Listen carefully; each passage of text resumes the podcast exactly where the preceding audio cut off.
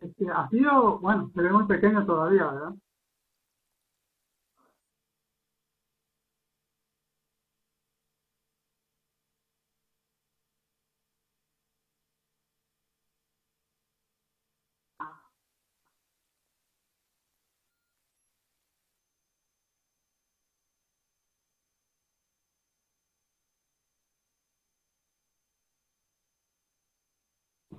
Ah, bueno.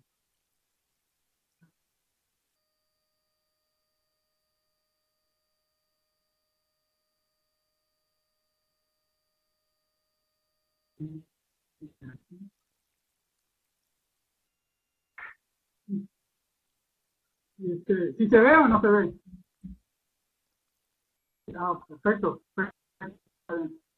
Muy bien. También no me aparece, me aparece mucho. Bueno. Entonces, tenemos.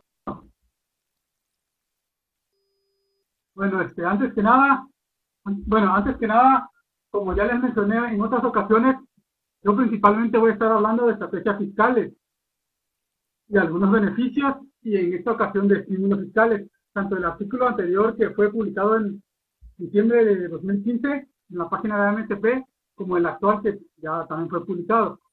Eh, esta vez me bueno, esta vez escribí sobre el, el estímulo fiscal que reciben las personas que contratan, a las personas contribuyentes que contratan a trabajadores con alguna discapacidad. Y bueno, y el título dice de la siguiente manera. Dice, estímulo fiscal es por contratar personas con discapacidad. ¿Los utilizamos? Y ahora sí empecemos. Eh, casi siempre, bueno, yo, hay muchas cosas en cuanto a la forma de tratar a estas personas, pero yo, yo intenté ser propositivo, verlo del lado positivo. Bueno, empecemos. En esta ocasión, amables lectores, tocaremos un tema que si bien es cierto, tiende a beneficiar a los contribuyentes que lo utilizan, más bien creo que es para beneficiar a un grupo, a un grupo de personas que son de las más vulnerables de la sociedad mexicana, las personas con discapacidad un tema evidentemente de carácter social y de calidad humana. Es una medida muy loable por parte del gobierno federal, que debo reconocer están haciendo estar los derechos humanos de este grupo de personas, proporcionando algunos beneficios para ellos. Es evidentemente claro que falta mucho por hacer para proporcionarle una mejor calidad de vida a estas personas, pero que van en el camino rumbo a ello. No me queda más que reconocer el esfuerzo por parte de los gobiernos federal. Como podemos darnos cuenta, no todo es malo en pasión. Felicidades por ello. Eh, antes de, ah, bueno, antes de continuar, como ya les mencioné, pues existen, existen muchas, muchas cosas negativas respecto a, a cómo discriminan a este, a cómo discriminan a este, a este tipo de personas. La verdad que existen muchos ejemplos, muchos, muchos personalmente me ha tocado vivirlos, me ha tocado verlos. Pero tal vez al, al término del, del artículo de que ya leamos todo y veamos el ejemplo, a, tal vez hagamos una práctica sobre eso. Bueno, a mí me gustaría en lo personal, no sé, ustedes opinan. ¿Alguna duda? Continuando con el tema, definiremos algunos conceptos importantes de de acuerdo a la Real Academia Española. Discapacidad, uno, condición de discapacitado. Recibe una prestación por su discapacidad. Dos, manifestación de una discapacidad. Personas con discapacidades en las extremidades. De definición de discapacitado o, discapacitada.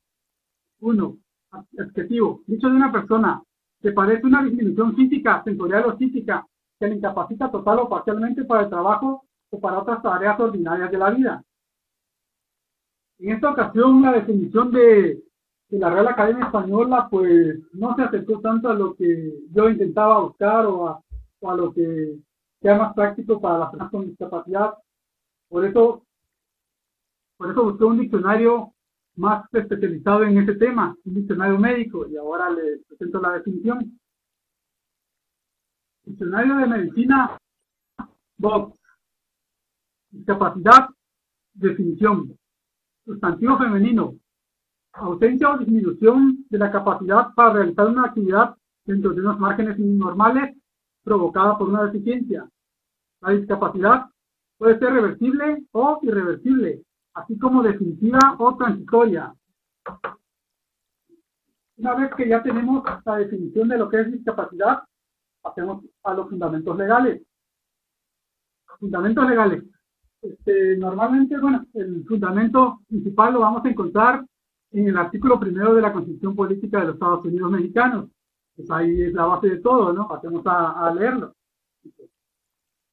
La Constitución Política de los Estados Unidos Mexicanos señala en el artículo primero, en los Estados Unidos Mexicanos, todas las personas gozarán de los derechos humanos reconocidos en esta Constitución y en los tratados internacionales de lo que el Estado mexicano se aparte, así como de las garantías para su protección, cuyo ejercicio no podrá restringirse ni suspenderse, salvo en los casos bajo las condiciones que esta Constitución establece. ¿Por qué subrayo este párrafo inicial? Porque ahí es donde se menciona principalmente todas. Bueno, y continuemos.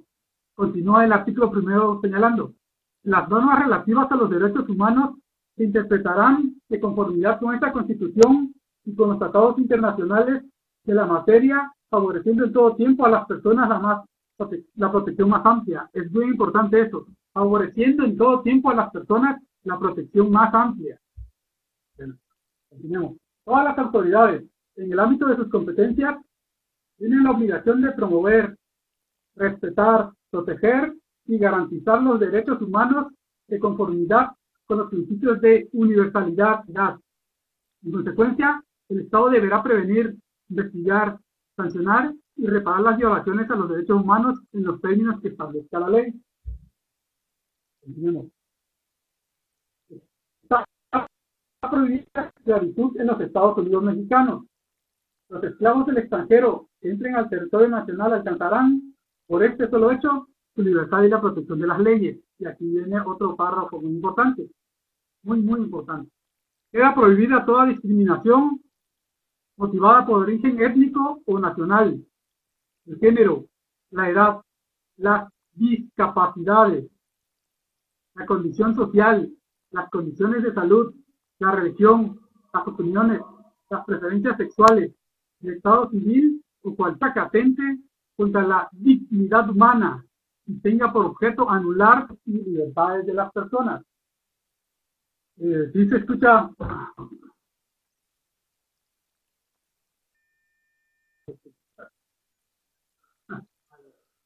por el momento. O continuamos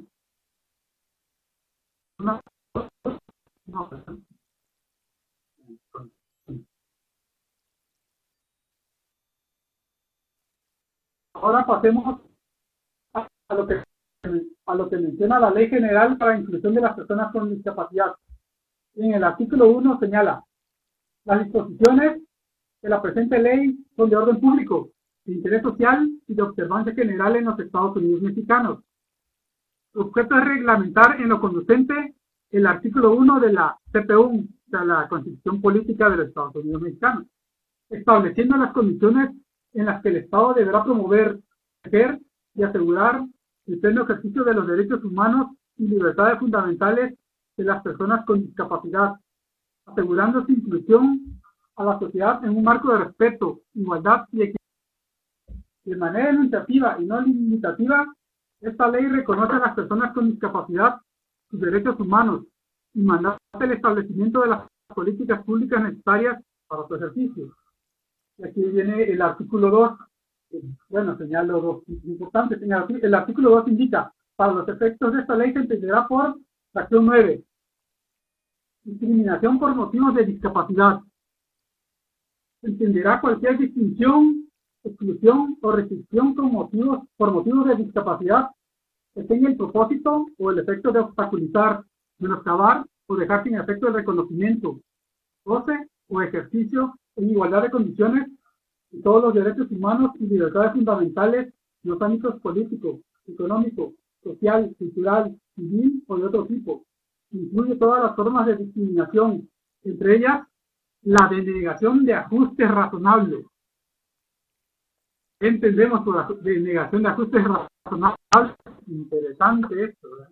Muy interesante. Bueno, veamos qué significa. Veamos.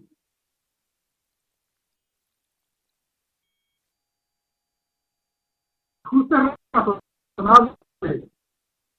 Entenderán las modificaciones y adaptaciones necesarias y adecuadas que no impongan una carga desproporcionada o indebida cuando se requieran cuando, se requieran en un caso en un caso particular para garantizar a las personas con discapacidad el goce o ejercicio en igualdad de condiciones con los demás de todos los derechos humanos y libertades fundamentales. Esto es lo que considera la, Ley General para la Inclusión de Personas con Discapacidad como personal. Persona con discapacidad. Aquí viene la definición de la persona con discapacidad dentro de esta ley. Toda persona que por razón congénita o adquirida presenta una o más deficiencias de carácter físico, mental, intelectual o sensorial, ya sea permanente, permanente o temporal, y que al interactuar con las barreras que le pone el entorno social, puede imponer, pueda impedir su inclusión plena y efectiva en igualdad de condiciones con los demás. después, este, después menciona en los, en los siguientes artículos los derechos, los derechos que, que tienen estas y, y qué institución de gobierno le, correspondería darles estos, estos derechos, ¿no? Protegérselos. El artículo 7 menciona, la Secretaría de Salud promoverá el derecho de las personas con discapacidad a gozar del más alto nivel posible de salud, rehabilitación y habilitación sin discriminación por motivos de discapacidad, mediante programas y servicios que serán generados y proporcionados considerando criterios de calidad, especialización, género, gratuidad o precio asequible. Eh, pues en este punto pues, debo señalar que la Secretaría de Salud sí algunas acciones en este sentido. La publicidad este, atiende a, algunas, no a todas. ¿eh? Atiende a las personas con discapacidad, pero también debo señalar que sus instalaciones no son las adecuadas. No son las adecuadas. Ni la, ni la FSA, ni el INS, ni el ISTE no son las adecuadas para atender a este tipo de personas. Pero continuemos. La Secretaría de Trabajo y Previsión Social promoverá el derecho al trabajo y el empleo de las personas con discapacidad en igualdad de oportunidades y equidad, que les otorgue certeza en su desarrollo personal, social y laboral. Pues como ya todos sabemos, es muy difícil que a una persona con discapacidad, sea cual fuere, le den una oportunidad de trabajo, ya sea en las empresas en el sector privado y en el sector público. Incluso el mismo gobierno los discrimina, sus instalaciones no son las adecuadas para ellos, no hay condiciones de acceso para ese tipo de personas. Pero continuemos. La Secretaría de Educación promoverá el derecho a la educación cualquier discriminación en planteles, centros educativos, guarderías o del personal docente o administrativo del sistema educativo nacional. Bueno, eh, aquí en este artículo, pues la SED, si en lo que cabe, sí cumple su función. Artículo 16. Las personas con discapacidad tienen derecho a la accesibilidad universal y a la vivienda, por lo que se deberán emitir normas, lineamientos y reglamentos que garanticen la accesibilidad obligatoria en instalaciones públicas o privadas, que les permite libre desplazamiento en condiciones dignas y seguras. Y la verdad es que este, este artículo dice, bueno, solamente nos lo señala, pero en la práctica, en la, en la vida real, pues, no se cumplen, no se cumplen. Es, es muy dado a que una persona que va en silla de ruedas caminando por las banquetas o por las calles, este, no hay zona de ascenso y descenso para ellos. Un simple ejemplo, ¿eh? pero hay muchos más. Pero continuemos. La Secretaría de Comunicaciones y Transportes promoverá el derecho de las personas con discapacidad sin discriminación de ningún tipo al acceso al transporte, los sistemas y las tecnologías de la información y las comunicaciones, particularmente aquellas que contribuyan a su independencia y desarrollo integral, Aquí debo señalar que realmente no se cumple esto porque me ha tocado ver que en transporte público de taxis o de, o de pasaje de personas este, no, no, les, no les dan el acceso a las personas con discapacidad, los ven de mala forma. Este, los, el camión de pasaje no les hace la parada. el taxista, si va en silla de ruedas, nunca, nunca se va, o casi nunca se baja a auxiliarlo. Bueno, continuemos.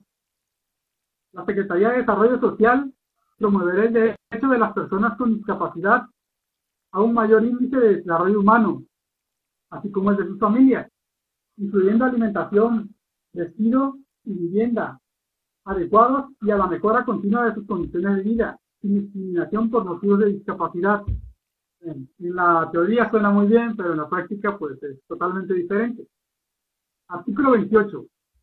Las personas con discapacidad tendrán derecho a recibir un trato digno y apropiado en los procedimientos administrativos y judiciales en que sean parte, así como asesoría y representación jurídica en forma gratuita en dichos procedimientos, bajo los términos que establezcan las leyes respectivas. quisiera ver que fuera realidad en los tribunales, pero bueno, continuemos. Artículo 32. Las personas con discapacidad tienen derecho a la libertad de expresión y opinión, incluida la libertad de recabar, recibir, facilitar información mediante cualquier forma de comunicación que les facilite una participación e integración en igualdad de condiciones que el resto de la población. Y es que sí, ya, si les cortan su, si, les cortan su libertad de expresión, pues ya sería lo, último que harían las autoridades, ¿no? Ya cuando menos eso que le dejen, ¿no? Su libertad de ideas, su libertad de expresión, su libertad de opinar. Bueno, ahora continuemos, ahora sí. Metámonos al mundo fiscal, ahora sí. Digamos ingresos de la federación. Siguiente, en el artículo 16. Durante el ejercicio fiscal de 2016 se estará lo siguiente. Apartado A. En materia de estímulos fiscales. Fracción 10. Se otorga un estímulo fiscal a los contribuyentes, personas físicas o morales del impuesto sobre la renta, que empleen a personas que padezcan discapacidad motriz, que para superarla requieran usar permanentemente prótesis, muletas o sillas de ruedas, discapacidad auditiva o de lenguaje de un 80% o más de la capacidad normal o discapacidad mental, así como cuando se empleen invidentes. El estímulo fiscal consiste en poder deducir de los ingresos acumulables del contribuyente, es bien importante, consiste en poder reducir acumulables del contribuyente a los efectos del impuesto sobre la renta por el ejercicio fiscal correspondiente, un monto adicional equivalente al 25% del salario efectivamente pagado a las personas antes señaladas. Para estos efectos, se deberá considerar la totalidad del salario que sirva de base para calcular en el ejercicio que corresponda las retenciones impuestos sobre la renta del trabajador de que se trate, en los términos del artículo 96 de la ley del impuesto sobre la renta. En la presente fracción será aplicable siempre que el contribuyente cumpla respecto de los trabajadores a que se refiere la presente fracción con las obligaciones contenidas en el artículo 15 de la ley del Seguro Social y las de retención entero a que se refiere el título 4, capítulo 1 de la ley del ISR, y obtenga respecto de los trabajadores a que se refiere este artículo el certificado de discapacidad del trabajador expedido por el INS, por el Instituto Mexicano del Seguro Social. Bueno, este, aquí es bien importante. ¿A qué se refiere el artículo 15 de la Ley del Seguro Social? Pues finalmente a afiliarlos a, a, al Seguro Social, a que sean trabajadores del INS y afiliarlos respectivamente al Infonavit. Y bueno, ¿y a qué se refiere con las pues, sueldos y salarios? Pero algo bien importante aquí es el certificado de, discapacidad que les va a otorgar el Instituto Mexicano del Seguro Social. Más adelante te los comentaré, pero es sumamente importante este certificado. Sumamente importante. Los contribuyentes que apliquen el estímulo fiscal previsto en esta fracción por la contratación de personas con discapacidad no podrán aplicar en el mismo ejercicio fiscal respecto de las personas por las que se aplique este beneficio el estímulo fiscal a que se refiere el artículo 186 de la ley del ISR. Este, ¿Alguna pregunta al momento? A ver, veamos. Una pregunta, vamos bien, pero seguimos. Si hay autor, que por ahí.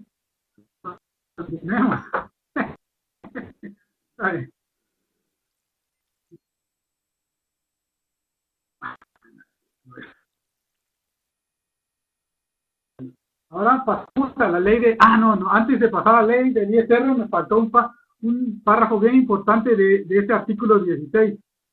Este artículo 16 eh, lo tengo acá. Vamos a montarlo. Como dicen que no se ve, vamos a montarlo. En, en su último párrafo de este artículo 16 señala, ah, en, su, no, en su último párrafo, el artículo 16 y el, de, en el apartado A señala, los estímulos fiscales previstos en las fracciones 8, 9, 10 y 11 del presente apartado no se consideran ingresos acumulables para efectos del ISR. Y dentro de esas fracciones la 10 pues, es la que estamos observando ahorita, el estímulo fiscal de personas con discapacidad. Entonces no lo vamos a considerar como ingreso acumulable, porque no tendría sentido. Si por un lado lo acumuláramos, lo, lo decimos y por el otro lo acumulamos, pues no tienen, no habría ningún estímulo en ese sentido. No tendría nada, el efecto sería cero. Pero bueno, ahora sí pasemos a, la ley del ISR.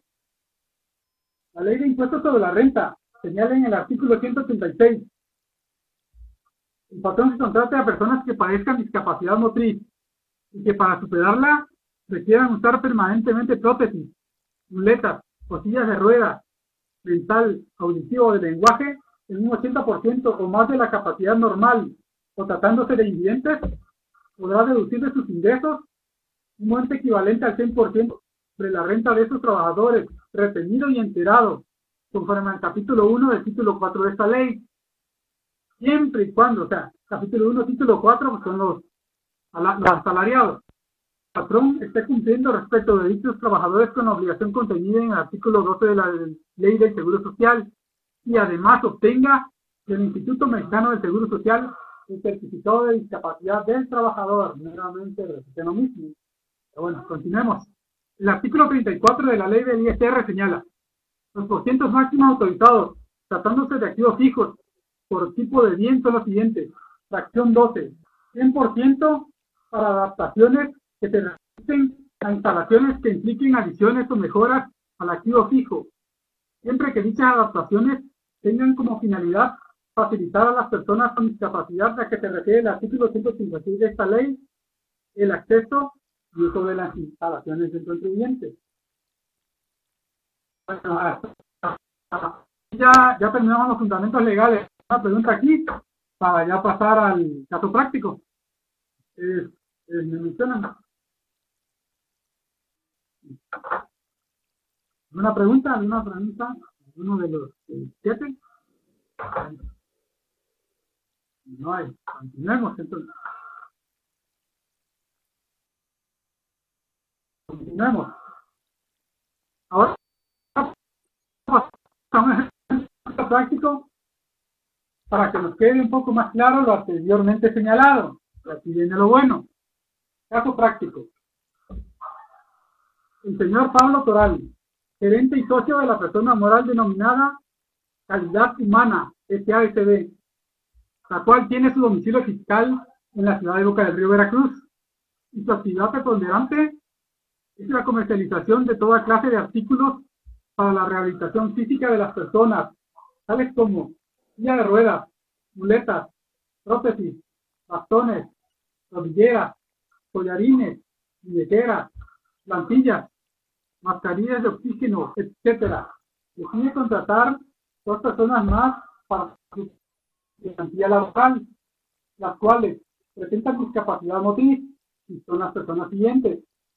El señor Sergio Pérez y la joven Ana Sánchez. Sus labores iniciarán a partir del 2 de enero de 2016. el salario que percibirán es de la siguiente forma. Ana Sánchez recibirá 200 pesos diarios. Sergio Pérez recibirá 150 pesos diarios. Cabe señalar que recibirán todas las prestaciones que marca la Ley Federal del Trabajo, las prestaciones mínimas que marca la Ley Federal del Trabajo. Serán afiliados al INS y al INCONAVIT respectivamente, para que puedan obtener el certificado de discapacidad que menciona la ley del ISR y la ley de ingresos de la federación.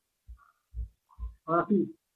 Bueno, y ahora determinemos el estímulo fiscal, primero de acuerdo a la ley del ISR y posteriormente a la, a la ley de ingresos de la federación para 2016. Y es de la siguiente manera. Determinación del estímulo fiscal de acuerdo a la ley del ISR. En los encabezados ponemos salario mensual, ISR, medio y enterado de acuerdo a las tablas publicadas y el estímulo fiscal. Ana Sánchez, su salario mensual, estamos tomando un salario comercial de 30 días. ¿eh? Debo señalar esto, no lo puse ahí, pero debo señalarlo.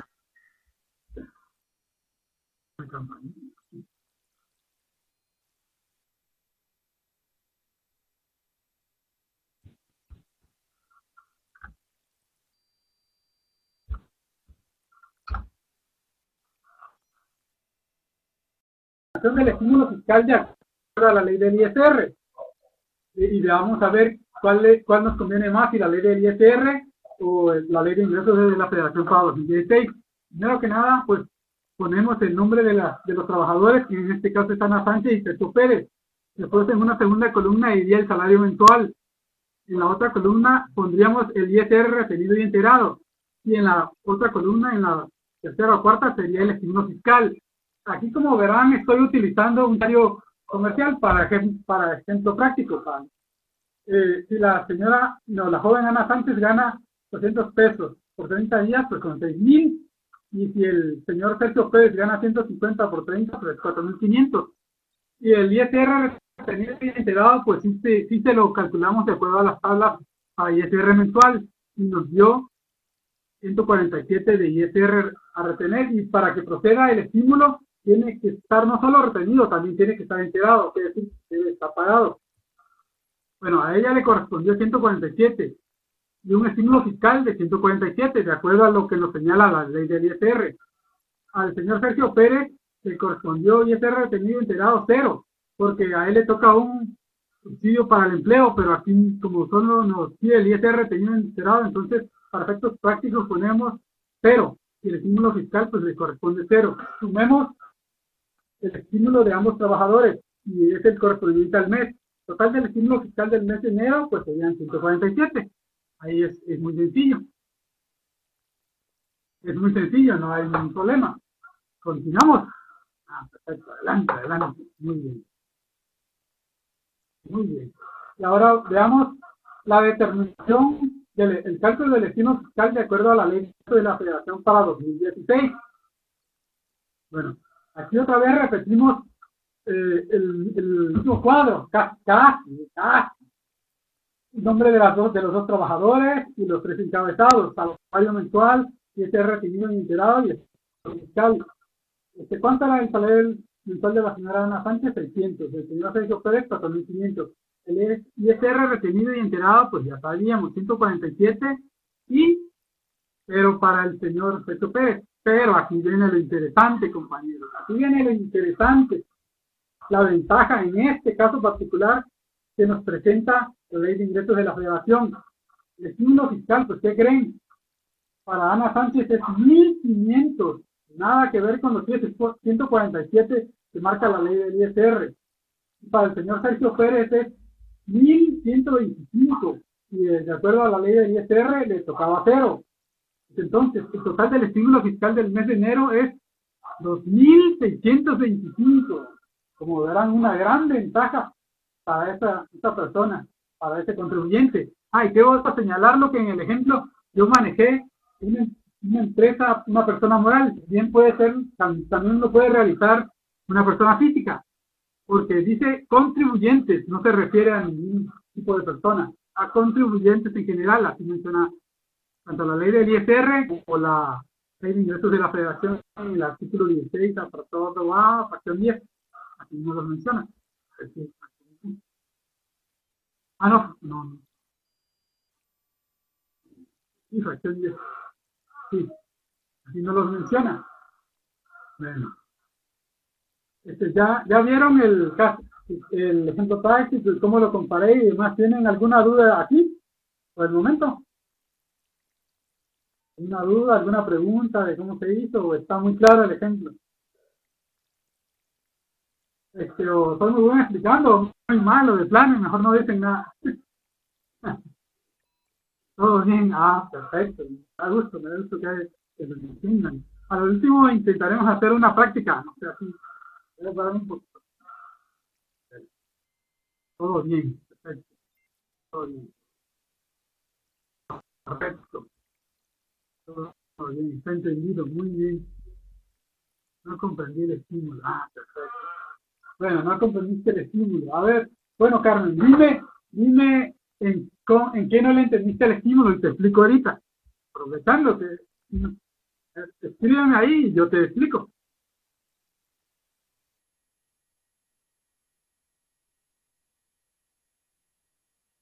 La ley de ingresos de la federación. Ah, perfecto, mira. Se trata de lo siguiente. ¿Verdad que es bien, sencillo? ¿eh? aquí vamos, aquí vamos. A verla con calma y despacito para que vea. Mira, dice, hoy la ley de ingresos de la federación, en su artículo 16 para el 2016 en materia de estímulo fiscal y señala lo siguiente y nos vamos a la fracción 10. Pero todo es un estímulo fiscal, pero nos vamos al segundo párrafo que dice, el estímulo fiscal consiste en poder deducir de los ingresos acumulados contribuyente para los efectos del ISR por el ejercicio fiscal correspondiente, o sea, el 2016, un monto adicional, un monto adicional equivalente al 25% del salario efectivamente pagado a las personas antes señaladas.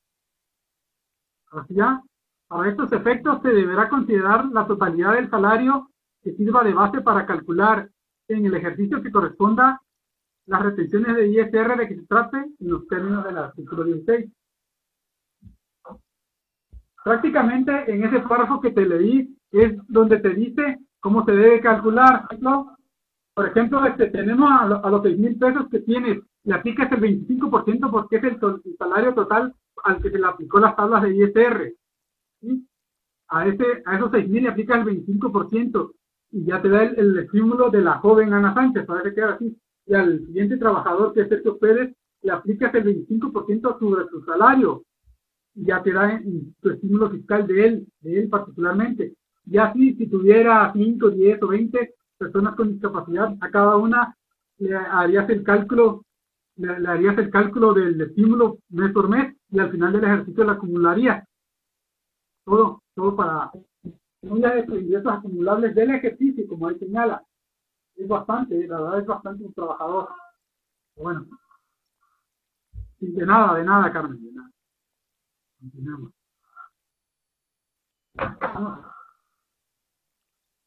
Caso práctico, ah, pues sí, bueno, ya, y ya ah, finalmente en el estímulo fiscal pues nos dio 2.625, que sería la suma de, de los dos estímulos de, la, de los trabajadores, Ana Sánchez y Sergio Pérez. Bueno, ahora continuemos. Es conveniente señalar que la empresa Calidad Humana SABCD solo podrá utilizar un estímulo fiscal por el ejercicio 2016. Claro, aquí no puede variar la opción, pues o utiliza el de la ley del ISR o utiliza el de la ley de ingresos de la federación. No puede mezclar en un mismo ejercicio ambos. Y pues como podemos darnos cuenta en este sencillo ejemplo, pues le conviene más la ley de ingresos de la federación el, el estímulo que tiene la ley de ingresos, que normalmente así pasa en, la mayoría de casos. continuemos. el cual podrá disminuir de sus ingresos acumulables para efectos del ISR del citado ejercicio. Como podemos observar, es más favorable que utilice el que está contenido en la Ley de Ingresos de la Federación 2016. También debe indicarse se tiene que realizar el cálculo del estímulo fiscal correspondiente a todos sus trabajadores con discapacidad por todos los meses del ejercicio. Tampoco podrá variar la opción elegida durante el mismo ejercicio fiscal.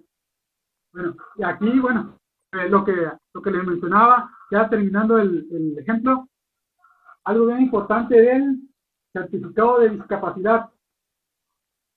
Lo que el señor, señor bueno, lo que el señor Pablo Toral no, no, no logró entender, ya lo último entró al fin de edición, este, investigar los requisitos para obtener el famoso certificado de discapacidad para la ley del Seguro Social, para efectos de la ley del Seguro Social. ¿Qué creen, compañeros? Vaya sorpresa. Por, una parte, el gobierno federal, otorgándole tanto en la ley del ISR como en la ley de ingresos de la federación un estímulo fiscal a los contribuyentes que contraten a las personas con discapacidad, la verdad, muy buen estímulo, como ya vimos. Pero ¿qué creen? La autoridad encargada de darle el famoso certificado para demostrar que son personas con discapacidad y el tipo de la misma que contienen, no que tienen. ¿Qué creen? Casi, casi les piden hasta el acta de, hasta el acta de nacimiento de su perro o de su mascota que tengan. como siempre, las autoridades fiscales en su tramitología, una solicitud enorme, o sea, enorme, o sea, que se presente la, la persona a la, a la unidad, a su unidad administrativa correspondiente, o sea, la persona con discapacidad, que lo vean, que lo valoren, que hagan, y la verdad son muchos requisitos, aquí los tengo, pero ya no lo incluyen en el artículo, pues los tengo, y son bastantes requisitos, y que por ahí, por ahí mencionan, por ahí se rumora, un verdadero martirio, un tormento tener ese certificado, ¿eh? Lo único bueno es que podemos hacer el cálculo durante todo el año y a ver en cuántos meses nos otorgan el famoso certificado de discapacidad el porque casi hay que hincárseles para suplicarle que nos los tengan, aún llevando a las personas y las están viendo que tienen la discapacidad. ¿Cómo ocultar eso? El médico lo, está valorando, pero le ponen demasiadas trabas, muchos requisitos para la persona que, para la persona, para el trabajador que fue contratado, muchos, muchos para el trabajador que fue contratado y hay muchos requisitos para el empleador o el patrón que los contrata.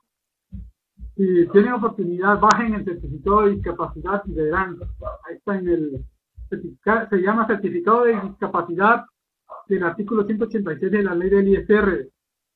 Ahí, ahí lo tiene el INSER, es, es, un poco, poco complicado actuar de esa autoridad, pero bueno.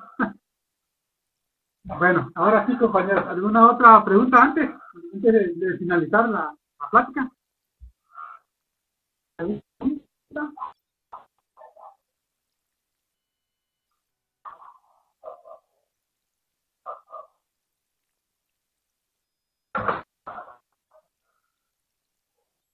¿Ninguna duda? Todo fue muy claro al respecto.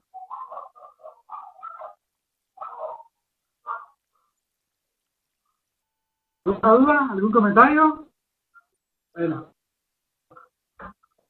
vale, continuemos. Continuemos. Continuemos. A ver. Bueno, nada más con esto cierro. Bueno, y como fue, como mi artículo fue publicado en diciembre, yo le hice un buen, yo le hice un buen deseo para todo el que lo pudiera leer, pero entonces voy a cambiar el deseo. Voy a desear, voy a, aprovechando la ocasión, amables lectores, les deseo que en este inicio de año nuevo tengan mucha paz, armonía, felicidad, tranquilidad, salud, bendiciones y amor en unión con todos sus seres queridos. Muchas gracias. Hasta la próxima. Feliz y próspero año nuevo. Perfecto, compañeros. Ahora sí, lo que, ahora que les quería, un pequeño ejercicio que les quería hacer. Necesito que ahora si alguien conteste por ahí. No, no, permíteme tantito, Rodolfo, que necesito que conteste una cosita nada más. La verdad que todos, todos, todos, tanto yo como todos ustedes, compañeros, sabemos las dificultades que pasan este tipo de personas. Pero yo quiero hacerle una pregunta.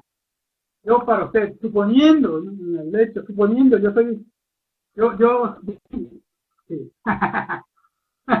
hombre, yo suponiendo este, y que yo soy un, este, un trabajador con discapacidad, soy un contador con discapacidad, ahí les va, ahí les va el ejercicio, quiero que me cuando menos tres personas. Este, y que ustedes en su, en su empresa en la que son contadores generales o en su despacho en el que trabajan, están solicitando un contador Entonces, después de medio conocerme, que sé un poquito de la materia, un poquito, ahí voy, soy un, un estudiante, ahí voy, ¿no? Yo voy a solicitarle la, trabajo a ustedes. ¿Me podrían contestar si alguno de ustedes me contrataría? Es el ejercicio que quiero hacer.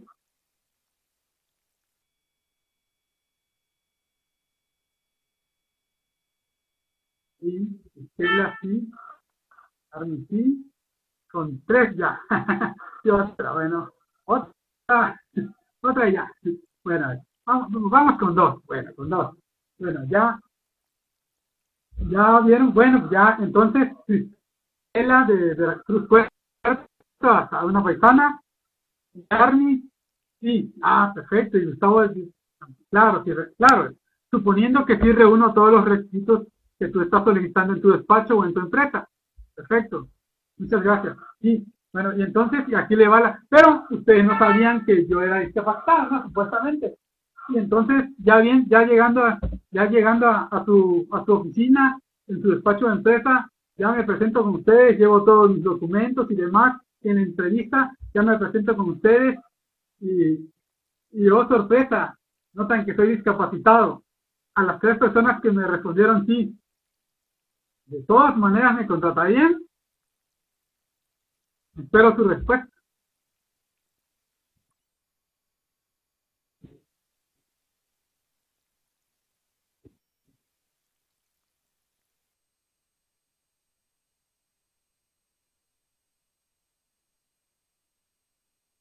Falta la, falta Gustavo. Teniendo la capacidad no te sirve el examen sí. Sí, de eso, de eso se trataba, claro, de eso se, sí, efectivamente. Ah, sí, ajá, efectivamente.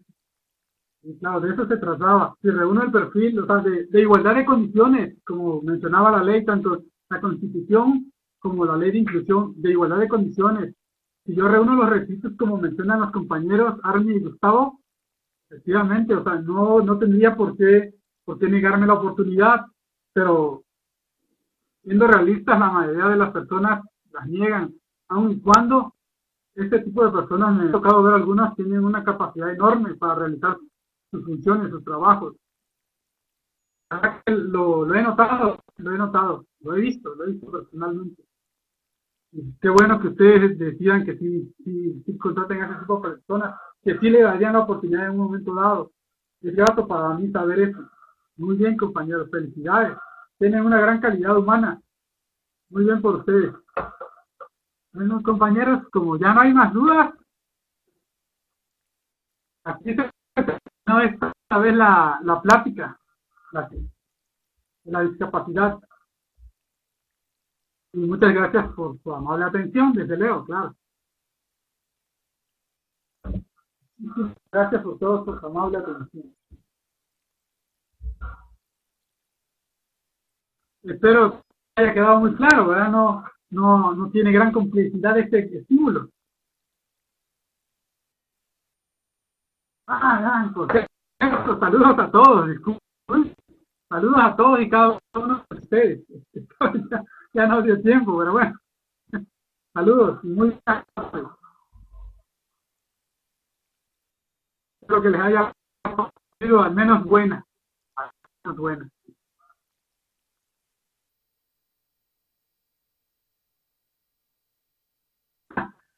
Muchas gracias, Cristela. Muchas gracias.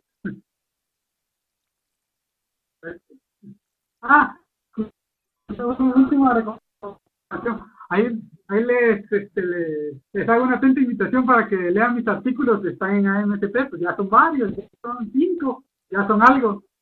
Si tienen la oportunidad de leer alguno, pues se les agradecería. Están en la Asociación Mexicana de Contadores Públicos en redes sociales, como en este caso que es la hora MSP, ¿no? Perfecto. Ah, sí, sí, Mayra, están en Asociación Mexicana de Contadores Públicos en redes sociales. Es www, escribo, es www .amct.mx. Ándale, ahí están. Ahí están los artículos que yo he publicado, que el, el maestro Chanati me ha hecho el favor de publicarlos ahí. Claro, ya, ya publican en otra página, pero no es tema, no es tema, no es tema, es de esa parte.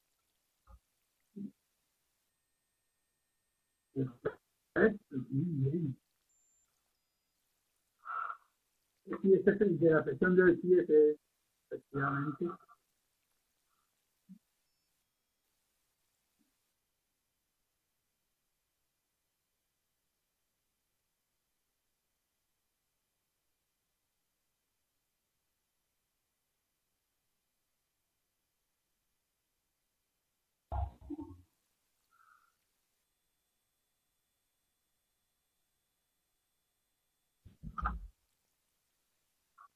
Otro.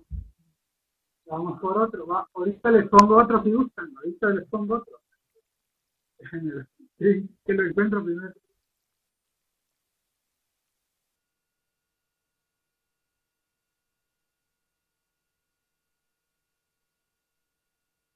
Aquí está otro. Ahí tienen otros compañeros. Bueno, ahí, ya ahí tienen tres, faltarían los dos primeros, pero bueno, ya más calma. Muchas gracias, Santa. Muchas gracias a ti por darme la oportunidad una vez más.